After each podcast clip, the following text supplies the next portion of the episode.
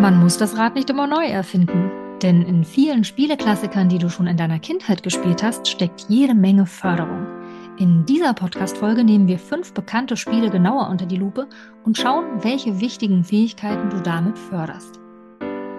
Wir sind Julia Bauschke und Sabine Hanstein, zwei der Autorinnen des Förderprogramms Piratenreise.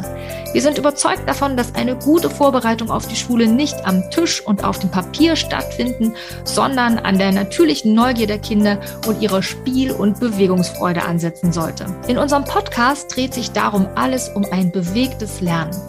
Wir geben dir Einblicke in die Piratenreise, bereiten dir theoretisches Hintergrundwissen leicht verständlich auf und geben dir Tipps und Anregungen, damit auch du deine Vorschularbeit spielerisch und in Bewegung gestalten kannst. Los geht's! Herzlich willkommen zu einer neuen Piratenreise Podcast Folge. Wir widmen uns heute fünf Spieleklassikern, in denen richtig viel drinsteckt, also mit denen man so richtig viel fördern kann. Und wir wollen uns die heute mal genauer anschauen. Wir haben nämlich ja so ein bisschen recherchiert, was euch ja in unserer Piratenreise Bubble Community so interessiert und besonders gut kommen unsere Spielvorschläge immer mal wieder an, weil sicherlich in so einem Kita-Alltag ähm, da läuft und läuft und läuft und man ist so ein bisschen in seinem Hamsterrad drin und da kann das ganz schön sein, einfach nochmal so ein paar Spiele-Ideen zu bekommen. Und wir dachten uns, es müssen ja nicht immer neue Spiele sein, weil es gibt ja so viele tolle Klassiker, die wir noch aus unserer Kindheit kennen. Und wir haben mal so ein bisschen gegrübelt und überlegt, und es war natürlich auch schön, nochmal in die Kindheit reinzugehen, ähm, und haben überlegt, ja, was für Spiele haben wir denn so gespielt und was gibt es vielleicht auch für Abwandlungsmöglichkeiten, für Steigerungsmöglichkeiten oder ja, Alternativen, wie man das Spiel spielen kann und haben eben fünf Klassiker rausgesucht und die wollen wir heute mit dir teilen und auch ein bisschen mal reinschauen, ja, was steckt denn da alles drin? Wie, ähm, wie kann ich da die Kinder genau fördern? Wie kann ich sie ähm, unterstützen? Was kann ich da beobachten? Und da fangen wir doch einmal mit einem ganz, also es ist eigentlich eins meiner Lieblingsspiele, was wir übrigens auch in der Piratenreise umgewurschtelt haben. Äh, fangen wir mal mit dem Spiel Feuer, Wasser, Sturm. Sturm an. Feuerwassersturm ist, glaube ich, allen ein Begriff, Sabine, oder? Das ja, kennt total. Kennt auch noch aus deiner Kita. Kennt jeder aus der Kindheit, sicher nicht nur aus der Kita-Zeit, sondern auch aus der Schulzeit. Ist ja auch ein sehr beliebtes hm. Spiel aus dem Sportunterricht, ja, wenn du jetzt Stimmt. mal selber so zurückguckst in deine Zeit in der Grundschule. Also da wurde das bestimmt oft gespielt. Meist eben wahrscheinlich als das Grundspiel. Deswegen ist ja auch der Titel Feuerwassersturm allen so bekannt das Grundspiel vielleicht nochmal ganz kurz in Erinnerung gerufen. Es gibt diese fünf, äh, fünf sage ich schon, fünf Spiele haben wir heute, aber es gibt drei mhm. Kommandos bei Feuer, Wasser, Sturm, nämlich Feuer, Wasser und Sturm. Und diese Auslösewörter, genau, die lösen oder sollen eine bestimmte Reaktion bei dir oder bei den Spielerinnen und Spielern auslösen. Also sagen wir mal, bei Feuer zum Beispiel sollen alle Kinder auf die blaue Matte laufen oder bei Wasser hm, auf etwas raufsteigen und bei Sturm sich zum Beispiel alle aneinander festhalten, ja, damit sie nicht wegfliegen vom Wind. Und das ist so das Grundspiel, ja, das du bestimmt auch kennst kennst. Also es wird ein Wort gerufen und dann müssen die Kinder möglichst schnell reagieren. Ja, was steckt denn erstmal grundsätzlich eigentlich in diesem Spiel drin? Das ist nämlich eigentlich eine ganze Menge. Also erstmal ja. ist es natürlich ein Bewegungsspiel, ne? Damit fördern wir ja schon mal ganz wichtige basale Wahrnehmungssysteme, richtig? Genau, denn eigentlich ist es ja so, dass bei dem Spiel, man kann ja auch Musik dazu laufen lassen, ne? dass die Kinder einfach rumrennen und sobald das Kommando kommt, dann eben die entsprechende Bewegung machen, wie du sie gesagt hast. Ne? Also das, das wäre vielleicht auch noch eine Variante. Man kann sagen, die Kinder laufen rum, die rennen rum entweder mit Musik oder einfach so. Und wie du eben schon gesagt hast, Sabine, natürlich kommen sie da ganz schön in Bewegung, was ja wunderbar ja. ist. Und hier kommt eigentlich auch schon, äh, ne, na, nee, die Abwandlungsmöglichkeit machen wir später. Also genau, Bewegung hast du gesagt. Ja, Bewegung, genau. genau. Also damit haben wir wirklich die basalen Wahrnehmungssysteme drin, über die wir ja auch schon oft gesprochen haben hier im Podcast. Also sowas wie Gleichgewicht, ne? Ähm, die Eigenwahrnehmung in der tiefen Sensibilität, also über die Muskeln und Gelenke mich so richtig gut zu spüren, ja, weil immer wenn ich renne, wenn ich mich bewege, dann spüre ich mich gut, dann bekommen unsere Wahrnehmungssysteme ganz viele Impulse Weise. Das ist ganz, ganz toll für die Hirnentwicklung und für ja den Aufbau von einer sicheren Körpervorstellung. Also eine ganz wirklich basale, super Förderung. Und natürlich müssen die Kinder dann auch ihre Bewegungen gut abstoppen können. Ja, denn wenn die Musik stoppt oder wenn du dann ein Wort rufst, je nachdem, ob du es mit Musik oder ohne äh, Musik machst, kann das ja auch unterschiedlich gestaltet sein. Dann müssen sie ja immer in der Bewegung auch wieder anhalten. Ja, also ihre Bewegung stoppen, einander ausweichen sowieso beim Laufen. Ja, auch da steckt wieder viel Bewegungsplanung drin. Sie müssen sich auch im Raum orientieren. Hätten wir schon den zweiten Aspekt neben der Bewegung, ja, also sich im Raum orientieren, wo bin ich gerade, wo ist denn jetzt die blaue Matte, ja, auf die ich jetzt ganz schnell mhm. hüpfen soll, weil gerade Feuer gerufen wurde, wo kann ich jetzt raufsteigen, weil ich gerade Wasser gehört habe. dann natürlich auch, ich habe gerade schon die Wörter hören gebraucht, ne? also die auditive Wahrnehmung steckt natürlich drin. Es wird viele Geräusche geben, wenn du das Spiel mit den Kindern spielst. Die huschen darum, die rennen, die kichern, die rempeln sich vielleicht auch mal an. Und dann trotzdem aus diesem, dieser ja, Geräuscheflut könnte man sagen, das entscheidende Wort dann auch, dass du, das dann von dir kommt, die du das Spiel oder der du das Spiel leitest, ähm, da muss ich in gut Geräusche filtern können. Das nennt man ja auditive Figur-Grundwahrnehmung zum Beispiel. Oder man muss dich auch lokalisieren können. Ja, wo kommt denn eigentlich deine Stimme gerade her? Weil wenn ich das lokalisieren kann, dann kann ich auch meine Aufmerksamkeit mehr in diese Richtung noch richten, ja. ja. Und also das ist ja wiederum eine genau. Fähigkeit, die nachher in der Schule auch ganz, ganz elementar ist, ne? Die, mhm. was du eben beschrieben hast, Sabine, weil das ist genau das, was ja im Klassenraum häufig passiert. Vorne steht der Lehrer oder Lehrer, die Lehrerin, äh, die Lehrkraft und die Kinder müssen eben ganz genau diese Fähigkeit ausgebildet haben, denn äh, in so einem Klassenraum ist es ja meistens nicht unbedingt immer mucksmäuschenstill und man mhm. kann ganz wunderbar der Lehrkraft da vorne folgen, sondern eben häufig muss man auch Geräusche ausblenden. Und wenn es auch mucksmäuschenstill im Raum ist, heißt das ja noch lange nicht, dass es drumherum die anderen Klassenräume ruhig sind oder vielleicht draußen irgendwie die Kehrmaschine äh, lang fährt. Auch das muss ausgeblendet werden, um eben wirklich der Lehrkraft da vorne zu folgen. Ähm, genau. Merk Merkfähigkeit, das würde mir, das würde mir auch sofort einfallen, ja. Also ich finde, gerade bei dem Spiel, du hattest es eben schon gesagt, die, die drei Bewegungen hattest du vorgestellt. Und ich dachte so, uiuiui, ne? Also man kann das ja altbewährt spielen. Ich glaube, es gibt so ganz klassische äh, Dinge, die man macht bei Feuerwassersturm oder man wandelt eben auch ab. Und sich das zu merken, ist manchmal gar nicht so einfach. Was soll ich nochmal bei Feuer machen? Was soll ich nochmal bei Wasser oder Sturm machen?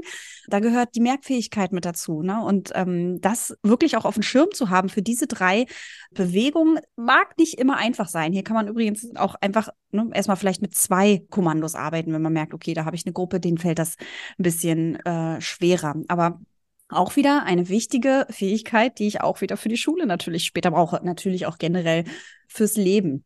Mhm, auf jeden Fall. Ein. Ja. Merkfähigkeit, natürlich dann die exekutiven Funktionen. Das ist ja so ein richtiges, wirklich ein Klassikerspiel, wenn es um Förderung der exekutiven Funktionen geht.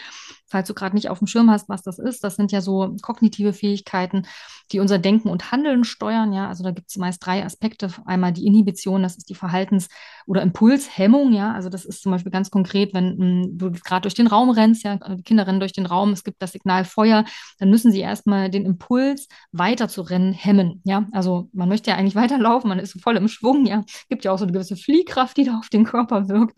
Und dann gibt es das Signal Feuer, ich muss abstoppen, da brauche ich eben diese Impulskontrolle, die Verhaltenskontrolle, das ist die Inhibition.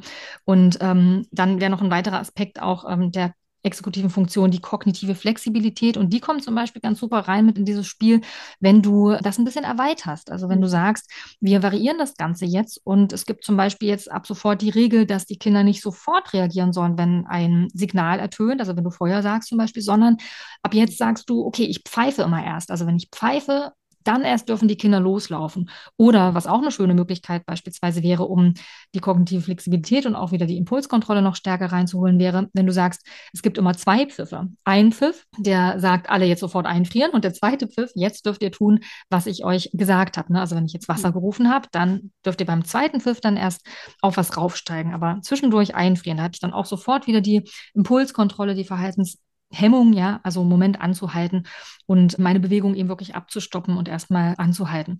Und die kognitive Flexibilität, die ja eine ganz wichtige Fähigkeit ist im Leben generell, in der Schule sowieso, ja, weil ich habe immer wieder Situationen, wo ich ja irgendetwas, einen, einen eingetretenen Pfad sozusagen ähm, nicht weiterlaufen kann, sondern irgendwie kognitiv flexibel handeln muss.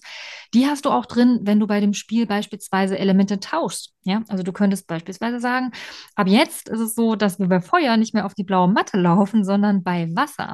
Und bei Wasser dann auch nicht mehr auf was draufsteigen, sondern bei Feuer. Also die Kinder mhm. müssen dann wieder im Arbeitsgedächtnis, was übrigens auch eine der exekutiven Funktionen ist, müssten kurz diese Regeländerung behalten, ja, damit sie sie sozusagen rüberschieben können, also einen Zwischenspeicher, wo sie dann damit weiterarbeiten können und dann dementsprechend mit einer anderen Reaktion als vorher verabredet war, reagieren. Das ist dann schon ganz schön komplex und da siehst du auch, dass diese exekutiven Funktionen eigentlich schon eine ziemliche Anforderung sind, die aber auch sich wirklich lohnt, immer mal wieder so an die Kinder heranzutragen, weil sie eben so gut förderbar sind. Das weiß man aus der Forschung inzwischen echt gut, dass es sich lohnt, die exekutiven Funktionen zu fördern, weil wir sie eben in der Schule ja auch ständig brauchen. Wie Julia zum Beispiel vorhin schon in Bezug auf Geräusche gesagt hat. Ne? Wir haben ja oft Dinge, die wir ausblenden müssen, die uns ablenken. Also ob das jetzt ein Geräusch ist oder irgendwas, was ich gerade lieber machen möchte oder mein Nachbar, der jetzt gerade äh, seine tolle neue Federtasche ausgepackt hat. Ja?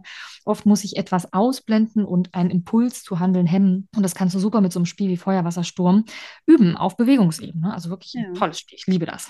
Ich, ich finde, es fördert auch die Problemlösestrategie. Also mhm. sich zu überlegen, was mache ich denn, wenn ich gar nicht mehr weiß, was gemacht wird äh, mhm. oder wa was das Kommando äh, bedeutet. Einfach mal bei den anderen zu gucken, was machen die, auch wenn das genau. durchaus mitwirken sein kann. Ja, aber ich finde, es ist auch durchaus eine akzeptable Problemlösestrategie zu gucken, okay, ich weiß gerade gar nicht, wo ich hin soll. Ich gucke mal, wo die meisten Kinder hinrennen mhm. und äh, gucke, wie ich mich retten kann. ja. Mhm. Ich habe noch dazu ergänzen, es ist auch einfach ein wahnsinnig lustiges Spiel. Ich habe gerade die Variante, die wir in der Piratenreise drin haben, da haben wir so einen Feuerwassersturm mit Geräuschen drin, mhm. ähm, habe ich gerade letzte Woche mit meiner Piratengruppe gemacht, mit meiner aktuellen. Da ist das so das erste Spiel in der Stunde, das erste Bewegungsaktionsspiel sozusagen. Und die Kinder haben das echt geliebt, ja. Und da haben wir es ja auch ein bisschen abgewandelt, da rufen wir nicht Feuer, Wasser oder Sturm, sondern machen verschiedene Arten von Geräuschen. Also zum Beispiel klatschen wir oder wir stampfen oder schnipsen. Ja, schnipsen ist ja schon sehr leise, da muss man genau hinhören. Und das haben die Kinder total geliebt. Beim Stampfen zum Beispiel sollten sie sich auf den Boden legen, auf den Bauch, beim Klatschen in die Ecke rennen von dem Raum.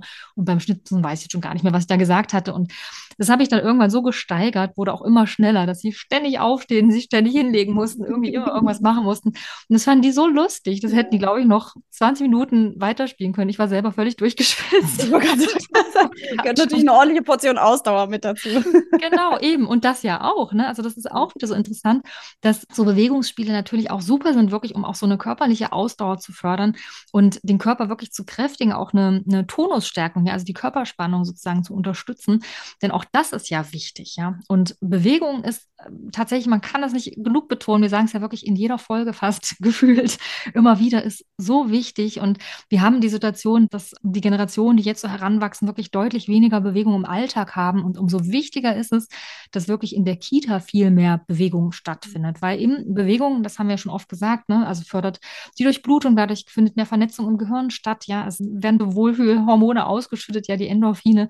Und unser Gehirn ist einfach viel aktiver und viel, viel aufnahmebereiter. Ja, also gerade ja. Bewegung, wo man ins Schwitzen kommt. Das ist eigentlich ganz wichtig. Die Kinder sollten am Tag wirklich mindestens einmal, wenn nicht sogar mehr, ins Schwitzen kommen. Erwachsene übrigens auch. Ja, deswegen, ich wollte gerade nachhaken, Sabine. Heißt das, du hast mitgespielt bei dem Spiel? Ja, ich habe mitgespielt. Also, beziehungsweise, also ich bin nicht mitgelaufen, das also mitgespielt, in, muss ich insofern einschränken, bin nicht quasi mit immer, habe nicht die Reaktion mit ausgeführt, aber ich bin immer mit, habe mich durch den Raum bewegt, weil die Grundsituation ist ja immer, alle laufen durch den Raum. Okay. Das habe ich mitgemacht. Und dann habe ich halt wild gestampft, ja, und ja. geklatscht. Und das mache ich dann schon immer mit vollem Einsatz. Und ich bin echt, also allein davon bin ich wirklich okay. ins Schwitzen gekommen. Ja. Und wir haben auch die ähm, Elemente dann getauscht. Also was ich eben als Beispiel auch zur Förderung der exekutiven Funktion noch gebracht hatte, dann Elemente zu tauschen. Das haben wir auch gemacht. Und das ist dann auch einfach immer noch mal wahnsinnig lustig, weil es meistens so ein bisschen Kuddelmuddel erstmal gibt, ja. dass sich alle wieder umgewöhnt haben. Denn im Gehirn passiert ja dann wirklich eine quasi wie so eine Umkodierung, ja, während jetzt so ein, eine Information eigentlich schon als Netzwerk angelegt wurde, ja, also was weiß ich, klatschen hieß halt immer in die Ecke laufen, ähm, muss dieser Weg jetzt versperrt werden. Da kommt so ein Stoppschild davor. Ja, kannst du dir so ein bisschen vorstellen, wie so, eine, wie so ein Abzweig von, von einem Gleis, der jetzt plötzlich stillgelegt wird und jetzt muss der Reiz, der durchs Gehirn geht, muss anders verschaltet werden, ja, und wird ähm, neu verknüpft. Und das ist, das kann ein bisschen dauern und dann gibt es auch meist erstmal für die ersten zwei ähm, ja, Durchgänge mit einem neuen Signal sozusagen oder mit getauschten Elementen auch immer so ein kleines bisschen Chaos und das ist immer sehr lustig. Ja, so und ich ich finde auch, es lohnt sich total, wenn man die Möglichkeit hat, äh, so ein Spiel als Erwachsener einfach mal mitzuspielen, weil das hört sich erstmal, also klar ist das lustig, ja, äh, auf alle Fälle, aber das hört sich erstmal viel einfacher an, als es ist. Also einfach wirklich mal in diese Erfahrung reinzukommen, wie das sich anfühlt ähm, mit diesem Tausch der Kommandos beziehungsweise der Bewegung zu den jeweiligen Kommandos. Das ist nämlich echt gar nicht so einfach. Und um das selber mal bei sich auch zu erspüren, abgesehen davon, um auch einmal am Tag ins Schwitzen zu kommen, lohnt es sich, wichtig, das einfach mal mitzumachen. Einfach, um es auch nochmal so ein bisschen für sich ähm, zu erspüren und auch nochmal ganz anders drauf zu schauen, was die Kinder da eigentlich tatsächlich vollbringen, ja, und was die da schon ja auch ein Stück weit leisten oder auch zeigen oder eben auch zu sehen, oh, okay, dem Kind fällt es vielleicht ein bisschen schwerer, wie kann ich es weiter fördern? Also wenn man nämlich selber mal in der Situation war, kommt man ja viel besser auf Ideen, was man so dem Kind zum Beispiel für Angebote machen kann, um diese Fähigkeit zum Beispiel zu unterstützen, weil du hast es eben schon gesagt, Sabina, das ist eine Fähigkeit, die brauche ich wirklich im Leben ständig. Also es gibt ständig irgendwelche Situationen, wo ich auch kognitiv flexibel sein muss oder mein Arbeitsgedächtnis brauche oder ja, was auch immer, also irgendwelche mhm. Reize hemmen muss. Das wird uns im äh, Leben immer wieder begleiten. Also hier der mhm. Appell, falls du die Möglichkeit hast, so ein Spiel mitzuspielen, Feuerwassersturm in dieser Abwandlungsmöglichkeit, beispielsweise mit dem Tausch der Kommandos beziehungsweise der Bewegungen dazu. Das macht total Spaß. Du hast deinen Schwitz, äh, deinen täglichen Schwitzauftrag ähm, erfüllt. Und, und, es ist ja auch meistens viel, viel lustiger für die Kinder, wenn die sehen, der Erwachsene oder die, ja, der Erwachsene äh, spielt mit. Ne? Ich finde, das macht einfach nochmal eine andere Dynamik auf mit rein. Auf jeden Fall. Julia, ich will auf einen Punkt nochmal ganz kurz den wirklich ja. nochmal betonen, ähm, weil ich den so wichtig finde und du es gerade auch nochmal hervorgehoben hast, dieses, dass man das später braucht, gerade diese kognitive Flexibilität. Ne? Ähm, weil oft denkt man ja, wenn man jetzt so ein Spiel beschreibt und sagt, ja super, damit förderst du die exekutiven Funktionen und braucht man später, klingt das immer so ein bisschen abstrakt, weil man denkt, was hat denn jetzt so eine Bewegung abstoppen zum Beispiel, ne? was hat denn das damit zu tun, dass ich mich später nicht ablenken lasse im Unterricht oder bei den Hausaufgaben ne, dran zu bleiben. Du musst dir dabei vorstellen, dass sozusagen kognitiv die gleichen Prozesse ablaufen, wenn du den Reiz hemmen sollst, äh, was weiß ich, bei Wasser jetzt wieder auf was raufzusteigen, obwohl du das vorher gemacht hast und sollst stattdessen jetzt auf die blaue Matte laufen. Quasi kognitiv passiert das Gleiche, nämlich dieses, äh, da wird ein Weg quasi im Kopf äh, verbarrikadiert. Hier heißt Stopp, hier geht es nicht durch. Und da wird eine neue Vernetzung angelegt. Das ist das Gleiche, was passiert, wie wenn du irgendwie beim Rechnen über eine Aufgabe brütest und merkst, mit dem Rechenweg kommst du jetzt nicht voran, ja. Ich muss irgendwie eine andere Lösung finden. Das heißt, im Kopf quasi gibt es so ein inneres Stoppschild. Moment, hier geht es jetzt nicht lang. Das führt mich nicht zum Ziel. Ich muss einen anderen Weg gehen und es wird neue Vernetzung aufgebaut. Ne? Und das finde ich total hilfreich, sich das so bewusst zu machen, dass es wirklich rein kognitiv sehr, sehr ähnliche Prozesse sind, die ablaufen, um das wirklich auch nochmal zu verstehen und sich nicht zu wundern, hm, was hat denn jetzt so ein Feuer-Wasser-Sturmspiel mit Konzentration und Aufmerksamkeitssteuerung zu tun. Und das wollte ich nochmal kurz nachschieben. Ja, ja, das ist wirklich nochmal ein ganz guter Hinweis. Okay, das war unser erster Spieleklassiker. Ich denke, du kannst dich erinnern aus deiner Kindheit Feuer, Wasser, Sturm. Das kennst du sicherlich noch. Und äh, wir haben dir hier eben nochmal eine Abwandlungs- oder mehrere Abwandlungsmöglichkeiten mit an die Hand gegeben. Lass uns doch mal weiterschauen. Himmel und Hölle war unser zweiter Klassiker. Und ich muss gestehen, das ist ein Spiel, was ich oft schon in Filmen gesehen habe und vielleicht sogar auch äh, im Kindergarten gesehen habe, wenn andere das gespielt haben. Ich kann mich aus meiner Kindheit nicht dran erinnern, dass ich das gespielt habe. Sabine, Himmel und Hölle, willst du es nochmal mhm. erklären für die, denen es ähnlich geht wie mir? Mhm. Also bei mir ist es genau umgekehrt, Julia. Ich habe das äh, bis zum Umfallen gespielt. Also das war wirklich ein Spiel, das, das verbinde ich so mit meiner Kindheit. Also wir waren da irgendwie so eine Kinderhorde, die sich immer nachmittags nach der Schule zusammengerottet hat. Ich habe da ganz, ich bin ja in so einer Kleinstadt aufgewachsen, da konnte ich wirklich auch schon früh sehr autonom in dem Gebiet, wo ich gewohnt habe, wo auch viele Familien gewohnt haben, ähm, einfach draußen alleine autark unterwegs sein. Das war wirklich ganz toll. Es war so ein bisschen so eine Räuberkindheit. Konnte ich irgendwie so ein bisschen, ja, im Sommer, ne, komm nach Hause, wenn es dunkel wird, so ungefähr. Und ähm, deswegen haben wir wirklich unglaublich viel Zeit auf der Straße in Anführungszeichen verbracht und haben eben unter anderem Himmel und Hölle gespielt, beziehungsweise Hüpfkästchen haben wir das genannt. Ich glaube, ein bisschen etablierter ist es unter dem Namen Himmel und Hölle und ähm, haben das wirklich stundenlang gespielt. Und für alle, die das nicht mehr wissen, nochmal ähm, erklärt, also es ist ein, ein, Spiel, wo man auf dem Boden mit Kreide ein Feld aufzeichnet, beziehungsweise mehrere Felder. Meist ist es so, dass es, dass es so ähm, quadratische Hüpfkästchen gibt, die irgendwie hintereinander angeordnet sind. Die können auch gerne mal zur Seite sich noch abzweigen, weil der Gedanke ist, dass man da entweder auf einem Bein oder mit geschlossenen Beinen durch diese Felder hüpft, manchmal auch Beine krätscht, um zwei Felder quasi zu erwischen, ja. Mhm. Ähm, und man hüpft durch dieses Feld, das eben nummeriert wird, auch nochmal mit Zahlen von 1 bis zum Beispiel 10. Das kann man so ein bisschen gestalten, je nachdem, wie groß man dieses Hüpfkästchen malen möchte. Und das Spiel läuft immer so ab, dass, wenn mehrere Kinder mitspielen, sich jedes Kind einen Stein oder irgendeinen Wurfgegenstand nimmt.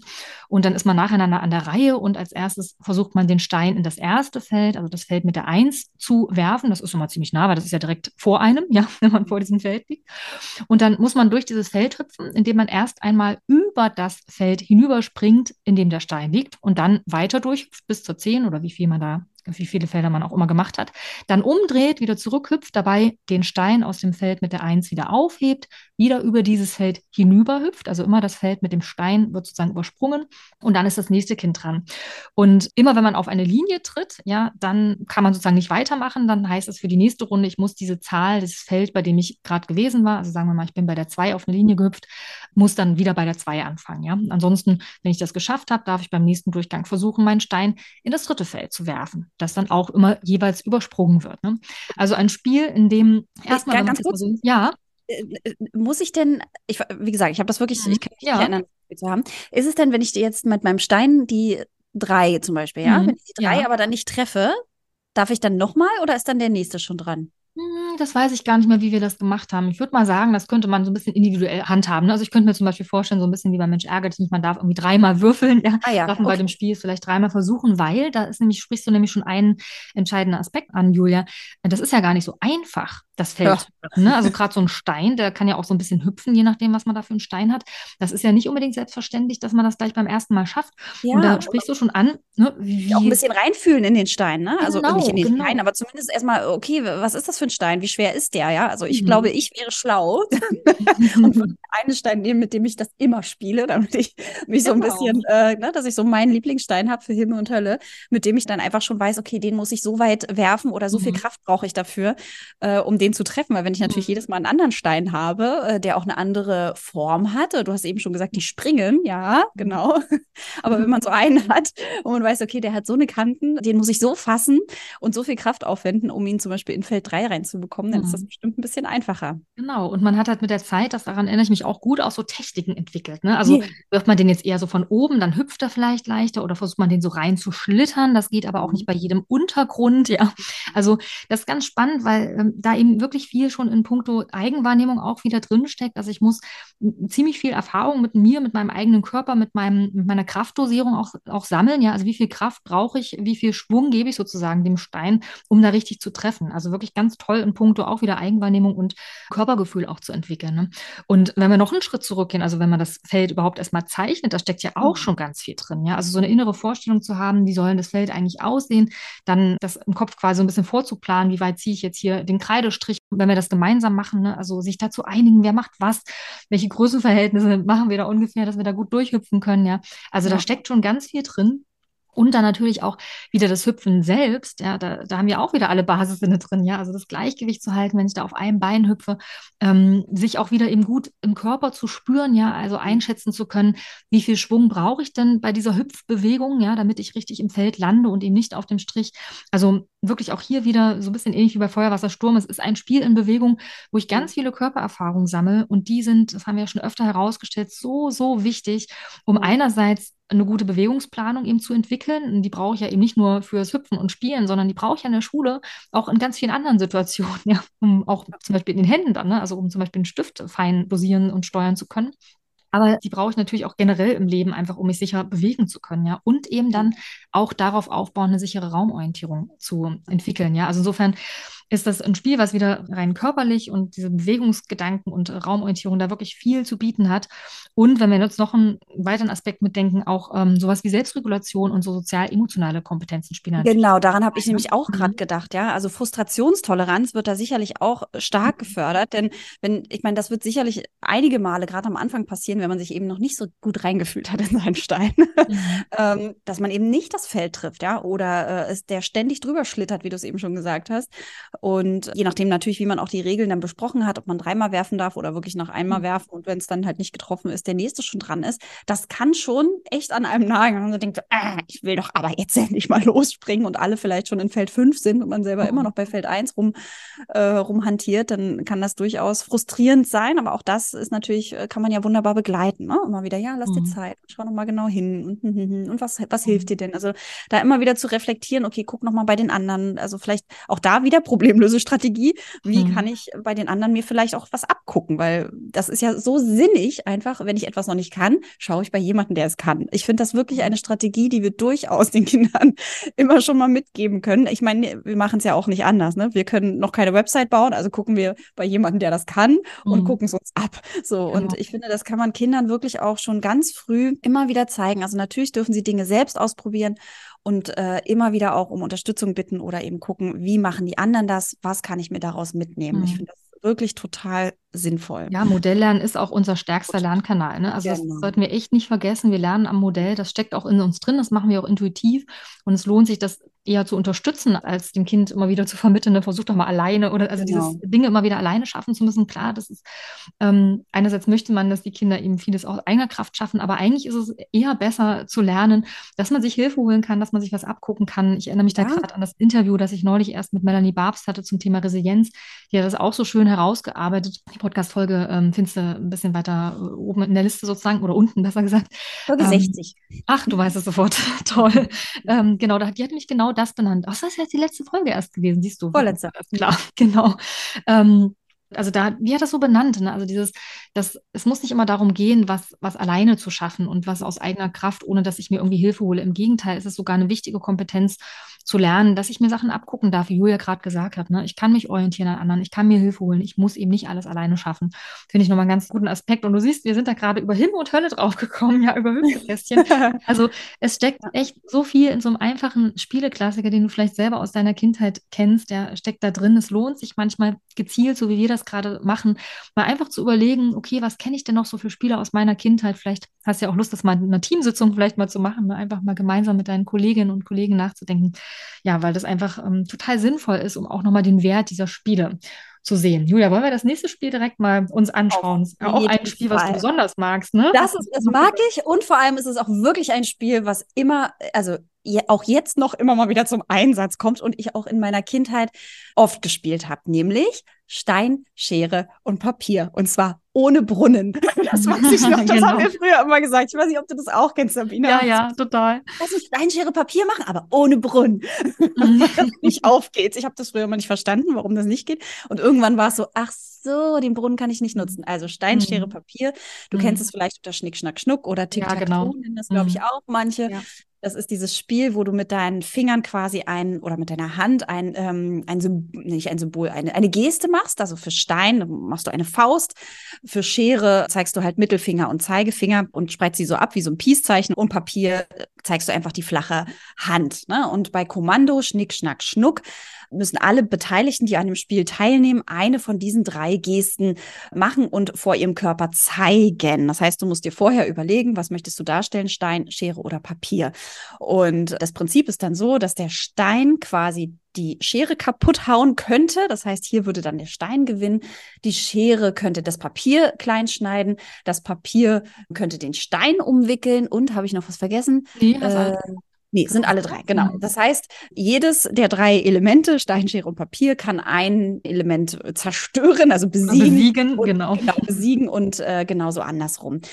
Und das fand ich einfach, das wird oft genutzt, also so kenne ich es auf jeden Fall noch, wenn man irgendwie aus äh, Schnick, Schnack, Schnuckt, wer, äh, weiß ich nicht, hm. zum Kühlschrank geht und Nachtisch holt oder weiß ich nicht, wer zuerst dran ist oder weiß ich nicht. Und ich weiß noch, der Brunnen kam immer dazu. Sabine, kennst du den Brunnen auch? Ja, den, den Brunnen kenne ich auch noch, aber ich mochte es auch viel lieber nur mit den drei Elementen. ja, natürlich. Es macht ja auch mhm. überhaupt keinen Sinn. Der Brunnen ist ja voll, ähm, das ist mir wirklich erst später aufgefallen. Also da war ich schon ein älteres Kind, warum mhm. man den nicht mehr benutzt, weil ich fand ihn natürlich großartig, weil er mhm. viel mehr Gewinnchancen hat, weil der Stein reinfallen kann und die mhm. Schere reinfallen kann und nur das Papier dagegen mhm. gewinnen kann. Und genau. äh, muss der immer draußen bleiben. Das, äh, ja, an den Spruch kann ich mich erinnern. Jedenfalls finde ich, ist das ein super Spiel dahingehend, weil man es auch wunderbar abwandeln kann. Also natürlich kannst du das mit einer Großgruppe von Kindern spielen, wenn ihr euch zum Beispiel einigt, wer als erstes drankommt, aber auch einfach so kann man das äh, spielen, weil sie nicht immer drei Runden oder wer dreimal gewonnen hat äh, oder was auch immer.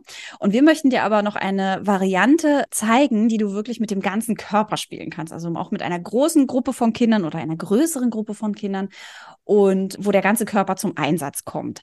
Und zwar, wir nehmen mal deine Variante, Sabine. Du hast gesagt, es ist dann der Löwe, mhm. die Oma und der Jäger. Ich erkläre erstmal das Grundprinzip und dann kannst du ja gleich nochmal die drei äh, Charaktere erklären, was die für Bewegungen machen. Also, du nimmst also deinen Pulk von Kindern, sagen wir mal, du hast zehn Kinder bei dir und teilst die in zwei Gruppen ein. Also fünf Kinder auf der linken Seite, fünf Kinder auf der rechten Seite. Übrigens kann man schon Steinschere Papier machen und ab, ähm, um, um rauszukriegen, wer in welche Gruppe geht. Ne? auch machen. Naja, jedenfalls, also du hast fünf Kinder auf der linken Seite, fünf Kinder auf der rechten Seite. Und du erklärst den Kindern gleich die drei Charaktere, Oma, Löwe und Jäger. Ich muss mich gut konzentrieren.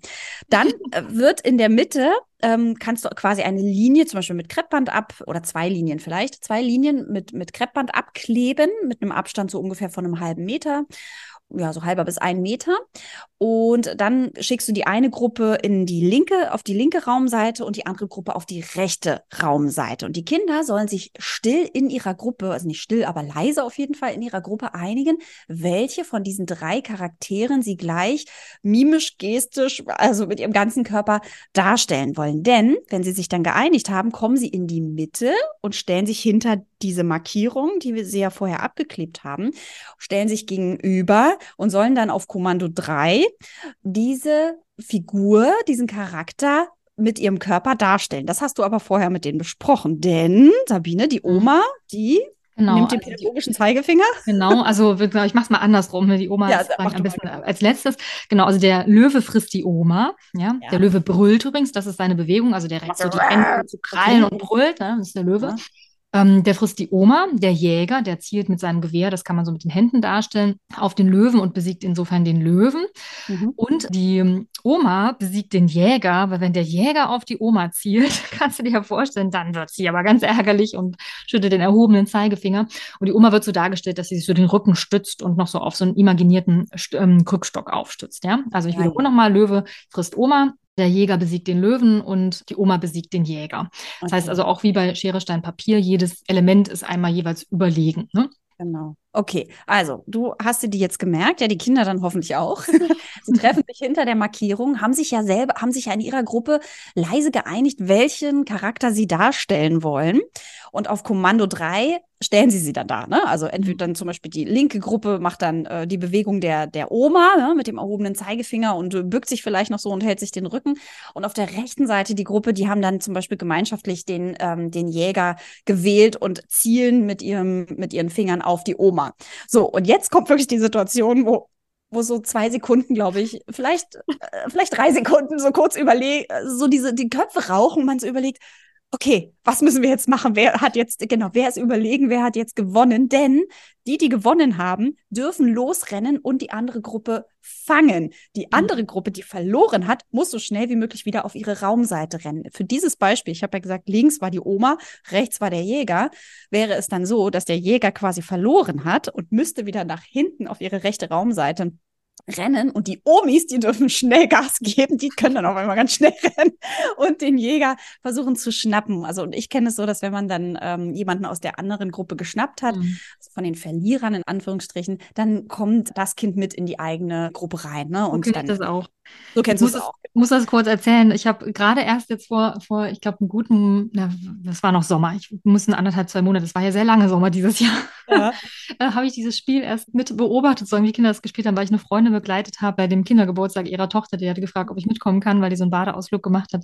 Und da haben die Kinder genau das auch gespielt. Und es war so, so lustig. Ja. Wir haben das im Wald gespielt. Und es war unglaublich lustig, weil genau was du gerade genannt hast, ähm, Julia, dass es so einen Moment gibt, wo alle überlegen. Ratter, äh, Ratter, Ratter, du hörst gewonnen, genau. Alle gucken sich an und dann gibt es so ein großes Gekreisch. und die Kinder, die wissen, sie haben verloren, rennen kreischend weg und versuchen irgendwie sich, sich in Sicherheit zu bringen. Und ja, meistens ist es so, dass dann ein oder vielleicht auch zwei geschnappt werden. Ja. Und die wechseln dann die Seite, genauso wie du es gerade ja. Also die, meine Erfahrung ist, ich habe das als Erwachsene kennengelernt übrigens. Ich habe das, ähm, als ich damals ein freiwilliges soziales Jahr gemacht habe, weiß ich noch, da hatten wir so ein Seminar ähm, mit allen FSJ-Lern mhm. und haben so, äh, so Gruppenspiele halt gemacht. Und das ist wirklich ein Spiel, das hat sich so eingebrannt bei mir, weil das einfach unter uns Erwachsenen auch schon, ich meine, man sehr junge Erwachsene, aber selbst jetzt, ich würde es jetzt nicht lieben, ja, wenn wir das mhm. spielen würden. Ich fand es großartig und ich habe das auch mit in Kindergeburtstage immer wieder mit reingetragen und das jetzt noch, dass meine große Tochter, ja, dass die jetzt noch beim Kindergeburtstag Geburtstag gesagt, Mama, können wir dieses Spiel wieder spielen? Mhm. Und selbst die großen Kinder das großartig finden, ja, weil es immer lustig ist. Also schon alleine finde ich auch diese Bewegungen darzustellen, also die, die Charaktere, die Figuren darzustellen, als auch wirklich dieser Moment des okay, ich muss wegrennen oder ah, nee, doch nicht. Genau. das ist einfach super lustig. Und natürlich, ja, was steckt drin? Es ist unglaublich viel Bewegung, exekutive Funktion. Also ich muss also auch da Arbeitsgedächtnis, als mhm. auch äh, wirklich immer wieder zu überlegen, okay, jetzt bin ich gerade nicht mehr der Jäger, jetzt bin ich äh, die Oma und jetzt ist da der Löwe oder was auch immer. Ähm, sich auch abzustimmen in der Gruppe. Mhm. Sozial, emotional steckt da ja auch ganz, ganz viel drin. Ne? Vielleicht will der eine unbedingt die Oma sein aus der linken Gruppe und der andere sagt, nein, wir müssen den Löwen nehmen. Ja, vielleicht sind da welche schon ganz strategisch und denken, okay, die haben jetzt dreimal den Löwen genommen, jetzt nehmen sie wahrscheinlich was anderes. Mhm. zu einigen und trotzdem leise dabei zu bleiben, mhm. ist gar nicht so einfach, weil es soll ja geheim sein. Ne? Die anderen dürfen ja auf gar keinen Fall sehen, was man selbst gewählt hat. Also von daher, es ist durchaus auch ein kooperatives Spiel im Sinne mhm. von, dass man sich wirklich abspricht. Es ist ein tolles Bewegungsspiel. Es fördert ungemein wirklich die exekutiven Funktionen. Und genau. es macht Riesenspaß. Und es macht einfach Riesenspaß. Also ein, äh, ja, äh, also falls du es mal mit deiner Kita-Gruppe, mit deinen Kindern aus der Kita, aus dem Kindergarten spielst lass es uns gerne wissen und äh, beschreib uns deine Erfahrung, weil wir freuen uns da tierisch drüber und ja, laden dich ein, das einfach mal zu spielen und auszuprobieren. Ja. Das war Spiel Nummer drei, unser Spieleklassiker, an den ich mich auf jeden Fall erinnere. Also Steinschere Papier in, an sich, aber auch in der Variante als junge Erwachsene. Das ist für mich auch ein Klassiker geworden. Auf jeden Fall. Wo du gerade von, Julia, wo du gerade von Kindergeburtstag gesprochen hast, lass uns doch vielleicht jetzt mal zu unserem fünften Spiel springen, auch wenn dazwischen wir noch das vierte natürlich nicht auslassen werden, das schieben wir hinten dran. Aber ich finde, es passt gerade ganz gut. Auch ein Spiel, was du vielleicht selbst als klassisches Kindergeburtstagsspiel kennst, nämlich das Spiel Stuhlwalzer. Ja, also das ist auch ein Spiel, das habe ich in meiner Kindheit total oft gespielt. Du kennst es bestimmt auch, also wo man mehrere Stühle, immer ein Stuhl mehr als Kinder in der Gruppe sind, die mitspielen, in eine Reihe stellt. Also eine Reihe mit Stühlen, die sozusagen in die eine Richtung gucken und direkt am Rücken des einen Stuhls quasi noch eine zweite Reihe mit anderen Stühlen. Und dann wird meistens Musik gestartet. Die Kinder laufen um oder tanzen um die Stühle drumherum, um diese lange Reihe. Wie gesagt, es ist ein Stuhl, habe ich gesagt, einer mehr. Es muss natürlich einer weniger sein. Habe ich gerade einer mehr gesagt? Äh, weiß ich gerade nicht. Auf jeden Fall mal einspulen und reinhören. genau. Ich weiß gerade nicht mehr, was ich gesagt habe, aber es muss natürlich ein Stuhl weniger sein als Kinder in der Gruppe.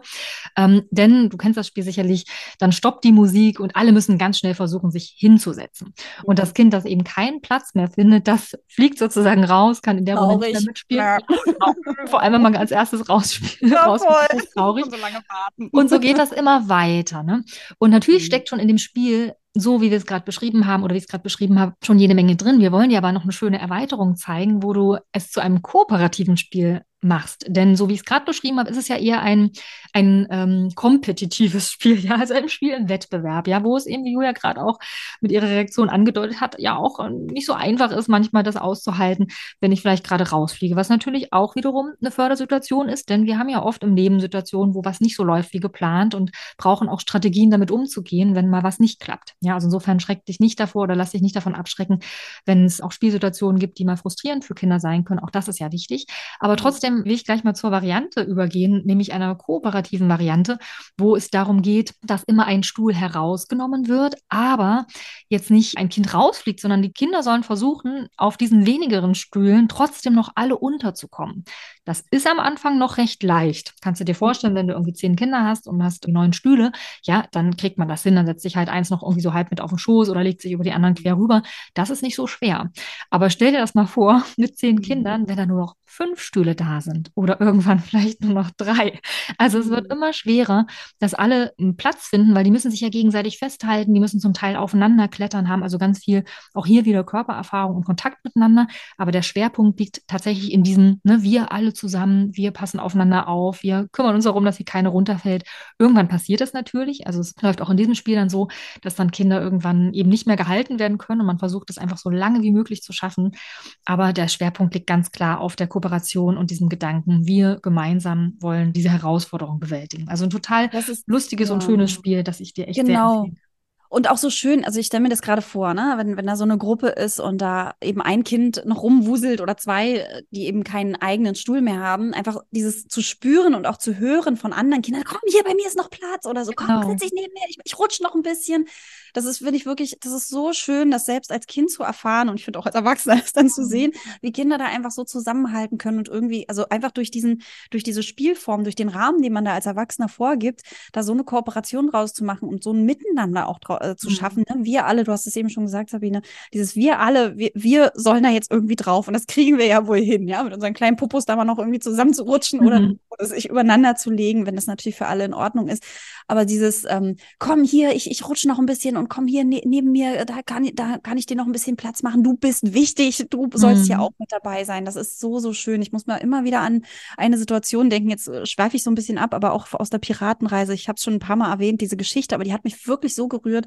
Das war ein Kind, da haben wir das Spiel Kartoffelsäcke unter Deck äh, bringen aus der Piratenreise gespielt. Äh, Sabine, du erinnerst dich bestimmt, weil ich die Geschichte genau, schon ein paar Mal erzählt habe. Und da war ein Kind mit dabei, was einfach nicht so gemocht wurde von den anderen Kindern. Warum auch immer. Da gab es verschiedene Gründe. Und bei dem Spiel, das ist ja auch so ein sehr kooperatives Spiel, wo es um Miteinander geht. Also kooperativ im Sinne von eher um so ein Miteinander und wir halten zusammen und äh, da werden schwere Säcke von links nach rechts getragen. In einem, das ist so ein Tempospiel, ne? Und das macht immer ein Kind und die anderen feuern das jeweilige Kind an, ja. Also rufen wirklich laut den Namen und klatschen und pfeifen und machen und tun. Und es war für dieses Kind, was sonst nicht so beachtet wurde von den anderen Kindern, unglaublich toll. Ja, das ist wirklich strahlend von links nach rechts gelaufen, weil die anderen Kinder es eben so bejubelt haben. Das war so schön für dieses Kind, mal diese Erfahrung zu machen. Und so stelle ich mir das jetzt gerade auch bei dem, bei dem Stuhlwalzer, ich kenne es übrigens unter Stuhltanz, in der abgewandelten Form vor, ja, weil da gibt es bestimmt auch immer Kinder oder Kinder, denen, denen es eben so schwerfällt, da schnell irgendwie einen Platz zu finden, ja. Und die eher immer schneller ausscheiden. Und in dem Moment muss es nicht ausscheiden, sondern es wird eben mhm. wieder mit in die Gruppe aufgenommen. Und ich finde das wirklich eine ganz wundervolle Variante, eben in dieses Gefühl reinzukommen, ich gehöre dazu. Ja, egal, mhm. ob ich da vielleicht ein bisschen langsamer bin oder ein bisschen, äh, dass mir ein bisschen schwerer fällt, da die Orientierung zu behalten, wo hier noch ein freier Stuhl ist oder was auch immer. Sondern ich, ich werde mitgenommen hier auf der mhm. Reise. Ja, ja. das finde ich toll. Ich mag es auch ja. total. Also ich finde generell auch schön, Spiele mal gezielt, also gerade so, so eher so Spiele, die so im Wettbewerb sind, wirklich gerade mal gezielt anzuschauen, wie kann man daraus auch nochmal eine kooperative Variante machen. Also ich meine es wirklich nicht in die Richtung, wie ich eben auch schon gesagt hatte, dass es schlecht wäre, auch so Wettkampfspiele zu haben, ne? weil das ist manchmal einfach auch was, worauf die Kinder Lust haben und es ist auch nicht, mhm. nicht schlimm, ne? auch mal frustriert zu sein und das auch zu erfahren, okay, ich fliege hier raus oder habe jetzt gerade, war jetzt gerade mal nicht schnell genug. Ne? Das muss nicht unbedingt eine Erfahrung sein, vor dem wir die Kinder schützen wollen. Das sollte natürlich nicht immer passieren passieren. Das ist wichtig, ne, dass die Kinder da auch Erfolgserlebnisse haben. Aber grundsätzlich würde ich jetzt nicht sagen, dass man sowas vermeiden muss.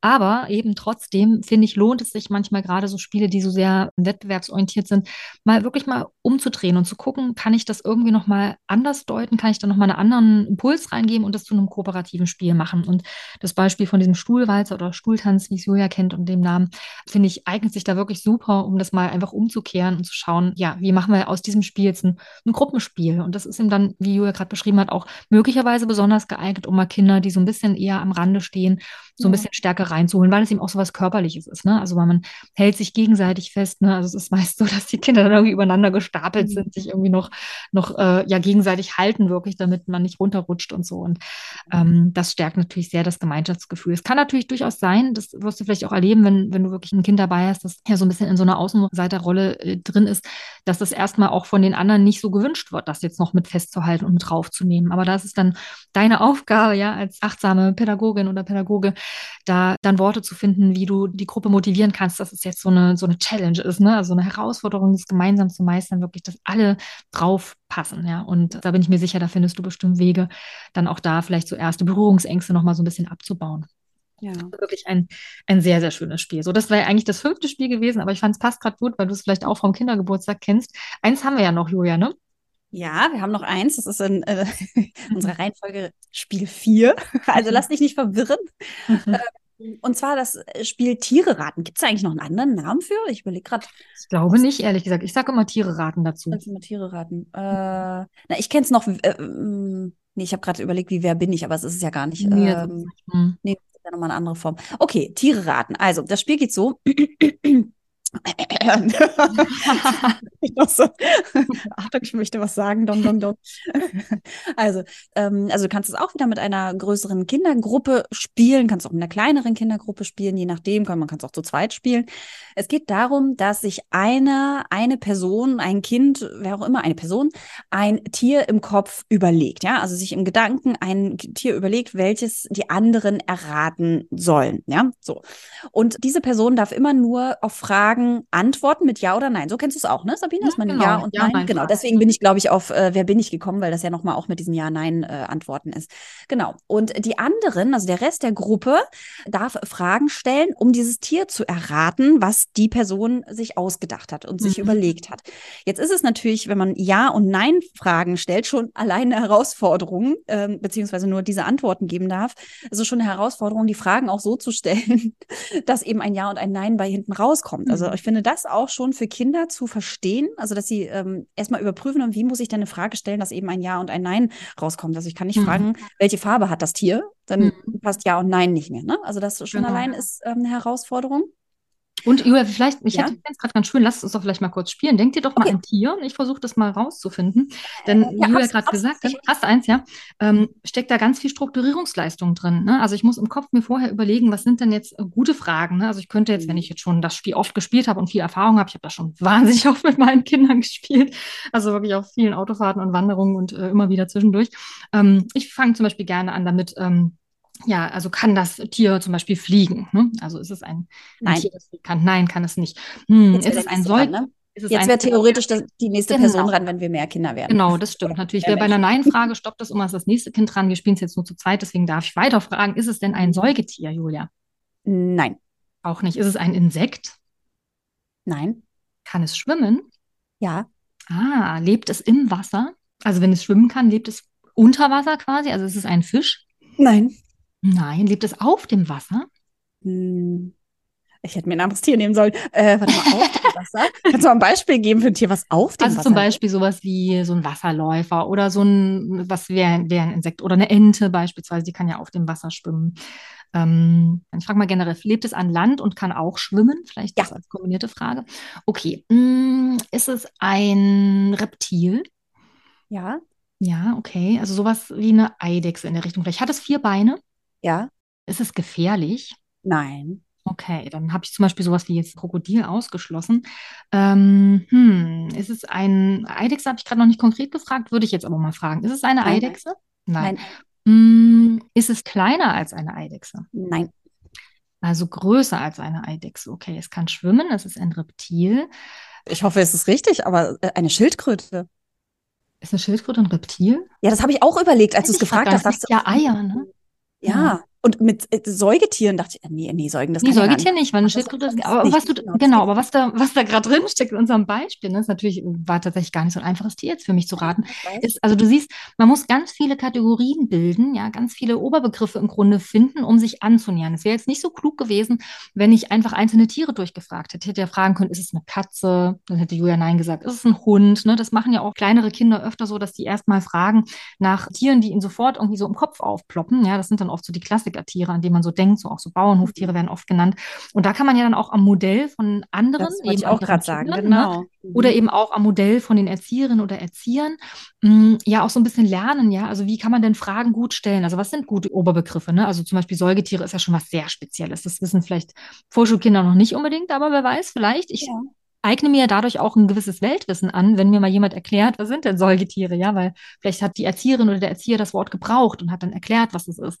Oder ich frage eben danach, was das Tier kann. Ne? Kann es schwimmen? Lebt es unter Wasser? Ne? Also da habe ich ja dann gemerkt, das ist kein Fisch, ja. Und dann dachte ich, okay, welche Tiere können denn noch schwimmen? Hm, Reptilien könnte sein. Da dachte ich so erstmal an, an Krokodile oder sowas. Dachte, ich will jetzt aber nicht nach Krokodil fragen, frage ich mal lieber noch allgemeiner, frage ich mal, ist es mhm. gefährlich, ne? damit ich auch noch andere Tiere ausschließen kann, die vielleicht eben in diese diese Richtung gehen. Also es steckt ganz viel drin an so an Klassifikationen und Kategorien bilden. Und das Spannende dabei ist, ist, dass das ja eigentlich schon mathematisches Denken ist. Ja? Mhm. Also immer, wenn wir die Welt ordnen, indem wir das, was wir sehen, vergleichen, indem wir Gemeinsamkeiten und Unterschiede feststellen, denken wir eigentlich schon mathematisch. Also Mathematik beginnt immer schon lange, bevor Kinder sich mit Zahlen und dem klassischen Rechnen beschäftigen. Ja? Und darum ist so ein Spiel, wo ich mich so innerlich strukturieren muss, wo ich Kategorien bilden muss, wo ich vergleichen muss, wo ich Rückschlüsse ziehen muss, ist super geeignet, um genau diese diese Kompetenzen schon so ein bisschen zu trainieren und das eben ganz spielerisch, ja. Und das ja. ist ein Spiel, was, was auch einfach total Spaß macht, womit du ganz leicht auch mal so Abwartesituationen überbrücken kannst. Ja, gibt ja immer mal so Situationen, was ich äh, sitze vielleicht schon am Tisch und jetzt dauert es doch ein bisschen länger, bis das Essen kommt oder so, ne? Und brauchst noch mal was, womit du kurz in der Situation reagieren kannst. Da ist sowas wie Tiere raten, finde ich super geeignet. Ja, ich finde gerade, weil du es eben auch noch mal selber gemacht hast, ich, das kann wirklich auch noch mal eine Unterstützung sein, wenn du als Pädagoge, Pädagogin in der Situation zum Beispiel so eine Ideen mit reinbringst, wie ist es größer oder also ist es größer mhm. als eine Eidechse oder kleiner als eine Eidechse, weil das vielleicht in der Form nicht sofort den Kindern klar wird, dass man so eine Fragen auch stellen kann. Aber wenn du das einmal so reinstreust, dann ist das ja spannend, ob andere Kinder, die dann nach dir dran sind, das vielleicht übernehmen. Ne? Und so, okay, ist es dann, okay, es war jetzt größer als eine Eidechse, aber ich muss es ja noch ein bisschen eingrenzen. Ist es denn auch größer als ein Elefant zum Beispiel? Mhm. Ja? Und weil da kommen vielleicht nicht die Kinder unbedingt drauf. Vielleicht haben sie sich schon abgeguckt, okay, mit den Vierbeinen und Zweibeinen, Säugetier ähm, lebt es unter Wasser. Mit der Kategorie haben sie, das haben sie alles schon abgeklappert. Aber wenn du eben auch nochmal so Ideen dann mit rein gibst, was man noch, ne, so zum Vergleich zum Beispiel heranziehen kann, dann kann das eben eine Unterstützung sein und für die Kinder das eben nachzumachen, ja, für sich weiter abzustecken, den Rahmen, bis sie dann endlich draufkommen. Wie macht man das denn eigentlich, wenn jemand denkt, er hat's, dann muss er, also er hat, er hat's erraten oder mhm. er wüsste es, dann muss derjenige dann eigentlich abwarten, oder? Bis, bis man derjenige dann dran ist? Also ich kenne es eigentlich so, dass man dann durchaus auch, wenn man denkt, man weiß es jetzt, also wenn ich jetzt wüsste, es ist die Schildkröte oder, oder ja. bin mir ziemlich sicher oder glaube es zu wissen, dann kann ich auch fragen, ne, ist es die Schildkröte? Und wenn es halt Auch wenn du nicht dran bist, ja? Ach so, nee, nee, das nicht, wenn ich nee. dran bin. Ach so, war deine Frage gemeint. Das habe ich ja. jetzt nicht gleich verstanden. Nee, nee, durchaus erst, wenn man dran ist. Ne? Also okay. es ist immer so, dass die Nein-Antwort sagt, okay, ich bin nicht mehr dran und immer wenn ich ähm, Ja-Fragen beantworte oder Fragen wenn ich, wenn ich Ja-Fragen gestellt habe, darf ich nochmal, ja. Und ähm, in dem Fall müsste ich dann tatsächlich warten, bis ich wieder dran bin. Kann natürlich auch passieren, dass dann jemand bis dahin das auch mhm. rausgefunden hat und ich dann den Frust aushalten muss, dass ich es auch wusste, aber jetzt nicht mehr die erste war, die es irgendwie äußern konnte. Ne? Ja, da würde mir eine Variante noch einfallen. Ja. ja. man könnte ja sagen, also wenn man das wirklich mit einer sehr großen Gruppe spielt, dann kann das wirklich sehr frustrierend sein. Ne? Wenn man denkt, so, oh, noch fünf Kinder vor mir, das, da komme ich doch niemals zum Zug, das zu sagen, was ich gedacht habe. Mhm. Äh, man könnte ja einen Zettel und Stift noch mit hinlegen und die Kinder könnten ja zum Beispiel versuchen, das Tier einfach drauf zu malen, wenn sie es mhm. wissen. Ne? Dann können sie, wenn es dann nämlich von einem Kind, was fünf Plätze vor ihnen dran ist, gesagt wird, dann kann man eben zeigen, hey, guck mal hier, das war meine Idee. Ne? Mhm. Also das Tier habe ich gedacht, äh, das genau. muss ja nicht wunderschön aussehen, die Schildkröte und der mhm. Elefant, aber so, dass man vielleicht so die äh, Merkmale erkennt. Ähm, Oder man darf es dir ins Ohr flüstern zum Beispiel. Ne? So. Das habe ich auch ganz oft gemacht. In der Piratenreise habe ich auch oft die Situation, also haben wir auch so zwei Ratespiele, ne, wo, wo man auch, oder wo man das Bedürfnis vielleicht hat als Kind, so ich möchte gerne das sofort sagen, was ich weiß, ja. Und da habe ich das ganz oft so, dass ich mit den Kindern vereinbare, wenn du es weißt, ne, dann gib mir ein Zeichen. Ne? Also das kann unterschiedlich sein, wie so ein klassisches Melden in der Schule. Es kann aber auch zum Beispiel den Finger auf die Lippen legen sein oder es kann auch den Gedanken in der Faust festhalten sein, ja, weil da geht es dann wirklich darum, auch zu üben, zurückzuhalten, dass ich was unbedingt sagen will, aber trotzdem zeigen zu können, ich weiß das oder ich möchte dazu was sagen, weil die Kinder möchten ja in der Regel einfach auch gesehen werden dann in dem Moment mit, mit, ihrem, mit ihrem Erfolg. Ne? Sie haben was rausgefunden, würden das gerne zeigen, aber sind vielleicht gerade nicht an der Reihe. Und da sind ja zwei verschiedene Aspekte sozusagen, die jetzt auf sie einwirken. Ne? Sie wollen einerseits ihren Erfolg zeigen, andererseits ist der Auftrag abzuwarten, bis man dran ist. Es widerspricht ja. sich. Ne? Und wie findet man da eine Lösung? Und da finde ich so ein Aufzeigen, in welcher Form jetzt auch immer, wirklich gut, weil dann kann das Kind sein Bedürfnis befriedigen, gesehen zu werden damit, dass es das weiß. Und gleichzeitig kann man sozusagen fair noch irgendwie die anderen auch dran kommen lassen und am Ende alle wertschätzen. Ne? So, also das finde ich irgendwie wirklich auch nochmal einen guten, guten Gedanken. Und übrigens, so ja, ich bin jetzt echt, ich muss nochmal recherchieren, weil ich wüsste jetzt wirklich gerne, ob Schildkröten Reptilien sind. Ich weiß das gar ja. nicht.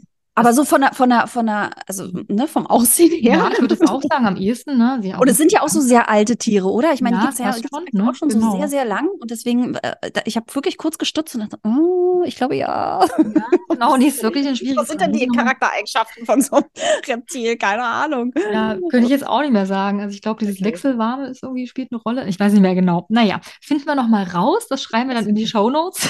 Genau. ob, ob Schildkröten Reptilien sind. Vielleicht weißt du es auch und längst denkst, oh, Julia, Sabine, habt ihr nicht aufgepasst? Genau. genau. Ist schon ein bisschen her mit der Schule ja, und Biologie. Genau. Oh Mann.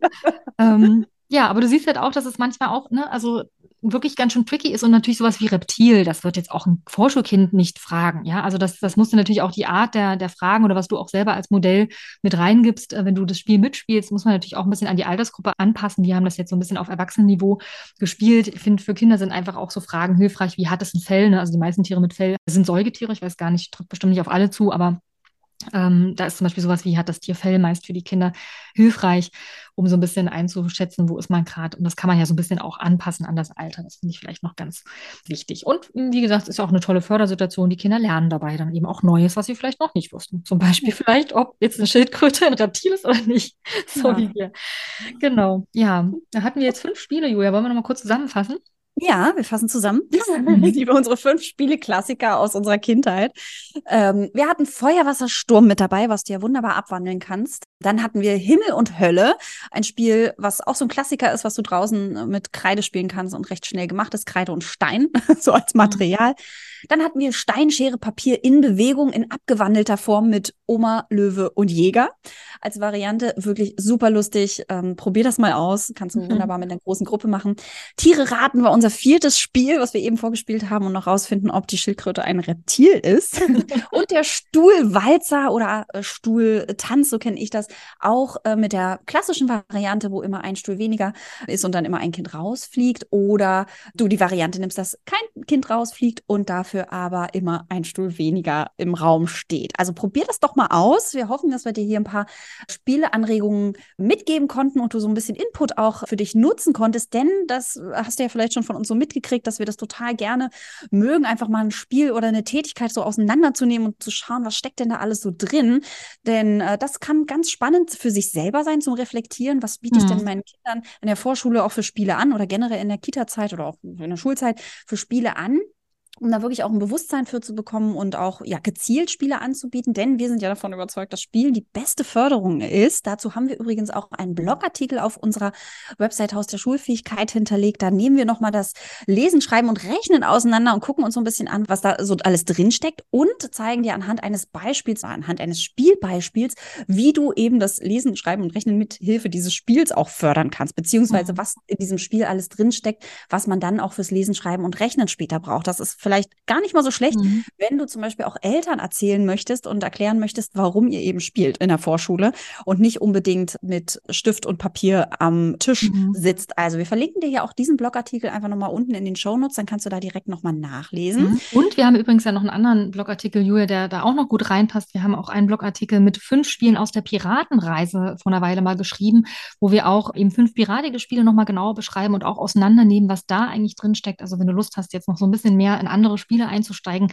dann schau dir doch den auch nochmal an, den werden wir dir auch verlinken. Da sind übrigens auch die Materialvorlagen zu den Spielen mit hinterlegt, also auch wirklich sehr schöne, spaßige Spiele, ja. ähm, mit denen du bestimmt Freude hast. Da kannst du auch gerne nochmal nachschauen. Und wenn du Lust hast, dich generell so ein bisschen mehr mit dem Thema zu beschäftigen, wie du Kinder eben spielerisch und eben alltagsintegriert für die Schule stärken kannst, wichtige Basisfähigkeiten aufbauen kannst, ohne eben am Tisch zu sitzen und mit den Kindern ja Vorschularbeitsblätter durchzuarbeiten, dann schau dir doch gerne mal unser Webinar, wie du die Kinder für die Schule vorbereitest, eben ohne stapelweise Vorschriften durcharbeiten zu müssen.